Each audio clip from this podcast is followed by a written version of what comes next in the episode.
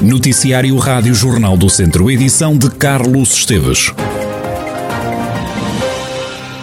Há oito dias que não morre ninguém com o novo coronavírus no Centro Hospitalar Tondela Viseu. Os dados foram avançados hoje à Rádio Jornal do Centro por fonte hospitalar.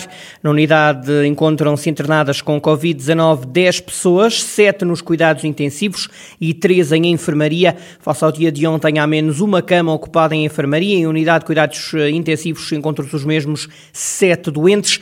Só dar conta de que em Lamego há mais 4 casos positivos do novo coronavírus. Desde março do ano passado há um total de 28.358 infectados pela Covid-19 em toda a região. Destes, 26.300 recuperaram. A lamentar, há 636 vítimas mortais.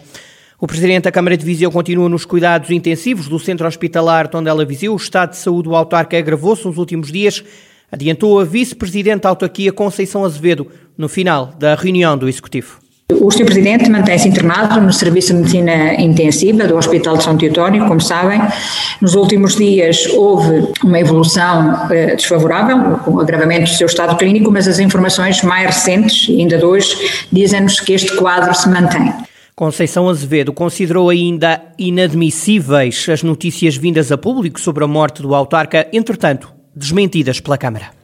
Aproveito também esta oportunidade eh, para, em nome do município e de todos os vizinhenses, manifestar o profundo desagrado com a forma como a situação, uma situação tão delicada como esta, tem sido tratada por alguns órgãos de comunicação social e nas redes sociais. Aquilo que se passou esta semana é inadmissível e deveria obrigar-nos a todos, enquanto comunidade, a uma profunda reflexão. Eh, aguardem pelas informações oficiais do município, porque as informações que nos chegam são de facto as informações reais, eh, são dadas pelo, pelo corpo clínico do hospital, e evitar que se veiculem informações não confirmadas.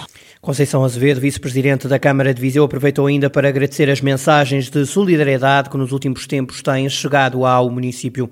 No ano da pandemia, a criminalidade caiu na região de Viseu, diminuíram crimes graves e violentos, mas também a chamada criminalidade geral. Rafael Santos. Em 2020, a criminalidade voltou a descer no distrito de Viseu. A criminalidade geral caiu 7,1%, isto de acordo com os dados do RASI, o Relatório Anual de Segurança Interna. O documento agora conhecido revela que, no ano em que a pandemia chegou, as autoridades registaram na região 7.619 participações de criminalidade geral, menos 582 do que em 2019. Já a criminalidade violenta e grave caiu 6%. Verificaram-se 157 ocorrências deste tipo de crime, menos 10 que no ano anterior. A violência doméstica foi o tipo de crime mais participado no distrito em 2020, tendo sido reportados 710 episódios. A condução sob o efeito de álcool com uma taxa de alcoolemia superior a 1,2 gramas por litro no sangue foi a segunda mais participada, com um total de 585 ocorrências. O ano passado ocorreram ainda 556 crimes de danos, 544 de ofensa à integridade física simples e 467 de ameaça e coação. Na criminalidade geral, a maior subida verificou-se nas burlas informáticas e de comunicações, com um aumento significativo de 74% num total de 343 crimes. Já na criminalidade violenta, registrou-se um crescimento de 175% nos crimes de extorsão, com 11 casos. Os crimes de rapto e sequestro aumentaram 125%, com 11 situações reportadas. O Conselho de Viseu registrou o maior número de crimes no distrito, seguido de Tondela e Mangualde. Penedono, Tabuaço e Vila Nova de Paiva são os municípios com menos crimes participados às forças de segurança. A nível nacional, o relatório anual de segurança interna dá conta de uma diminuição de 13,4% na criminalidade violenta e grave o ano passado. Também a criminalidade geral caiu 11%. O documento destaca que os resultados de 2020 constituem o valor mais baixo de sempre, um ano que ficou, como sabemos, marcado pelas restrições associadas ao combate à pandemia. As divergências no Partido Socialista na escolha dos candidatos às câmaras municipais continuam. Alcide Charmento, presidente da Conselhia Socialista do Movimento da Beira, bateu com a porta. A Conselhia tinha escolhido Alcide Charmento para ser o candidato do PS à autarquia, mas a Distrital sempre se mostrou contra. Alcide Charmento deu a conhecer a renúncia de todos os cargos dentro do PS num longo comunicado. Acusa o presidente da Distrital de querer comandar à distância os destinos do PS, em Movimento da Beira, e de apoiar pessoas que dependem oportunisticamente da política. Acusações que José Cruz, uh, José Rui Cruz rejeita. O líder da distrital do PS promete que o conteúdo do comunicado vai ser analisado nos órgãos próprios. O Presidente da Conselhia tem conhecimento dos motivos, foi-lhe transmitido pessoalmente, ele conhece-os e eu não irei na praça pública referir-me a eles. Os motivos serão apresentados na Comissão Política e nós iríamos fazer a avocação do processo, iríamos ser nós a, a definir o candidato, obviamente, da Beira. E, portanto, há esta, há esta reação do Presidente da Conselhia, não, não vou comentar as afirmações do Presidente da Conselhia que só lhe só só a ele hum, dizem respeito. Será analisado o conteúdo desse mesmo, desse mesmo comunicado nos órgãos próprios e serão tiradas as ilações nos órgãos próprios e o PS seguirá o seu caminho. No comunicado em que critica a decisão da Distrital, Alcides Sarmento defende que os estatutos do PS referem que cabe só às conselhias a definição das políticas locais e também a designação dos candidatos. José Rui Cruz desmente e explica que nem Conselhia nem Distrital decidem nada, apenas apresentam um nome.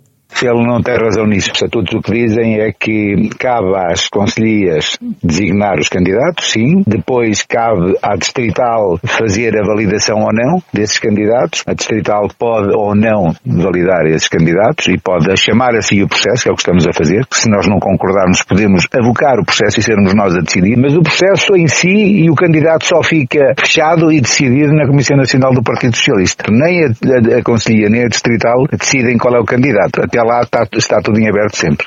Em poucos dias são já duas as divergências claras entre conselhias e distrital do PS. José Rui Cruz diz que já esperava estas diferenças de opinião.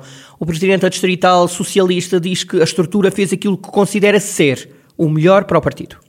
Nós acompanhamos os processos ao longo do tempo e vamos percebendo onde é que nos diversos sítios há alguns, algumas situações em que não se pretende aquilo que é a melhor solução para o partido e isso leva, leva a que haja estas situações. Há duas formas da distrital atuar. Uma é achar que está tudo bem e nada a fazer e outra é achar que não está bem e chamar a si a decisão. E a distrital nestes dois casos achou que as, que as situações não estavam bem. Há razões que nos obrigavam a tomar esta decisão e fizemos-lo por unanimidade. Somos 18 no secretariado. José Rui Cruz, presidente da distrital do PS, Rádio Jornal do Centro tentou ouvir Alcide Charmento, agora líder de missionário da Conselhia Socialista do Movimento da Beira. Alcide Charmento diz nada a ter a acrescentar ao que está no comunicado e preferiu não gravar declarações.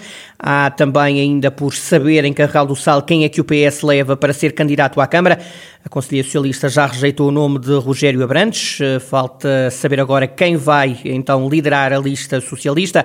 A Rádio Jornal do Centro sabe que Paulo Catalina é um dos nomes mais fortes para ser o candidato do PS em Carregal do Sal.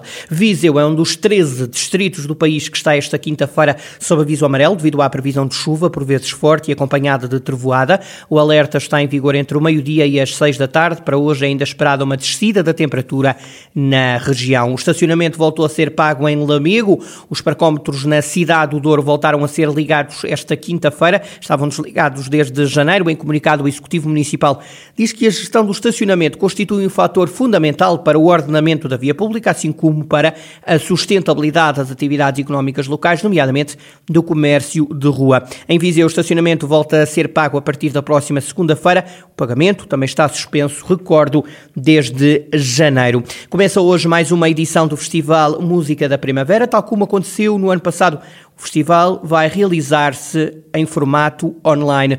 José Carlos Souza, diretor artístico deste festival, diz que se trata da edição mais nacional de sempre. Nós tínhamos músicos que vinham dos Estados Unidos, do Canadá, da China, do Japão e que não podem vir. Então a decisão foi contratar e termos músicos portugueses. Se viram músicos internacionais, nós vamos ter no dia 13 músicos que vêm de França, depois vamos ter o vencedor do ano passado do concurso internacional e todo o resto da programação é com músicos portugueses ou residentes em Portugal. Digamos que é o festival mais nacional de sempre. Os concertos são gratuitos e vão ser transmitidos ao vivo no site oficial do festival.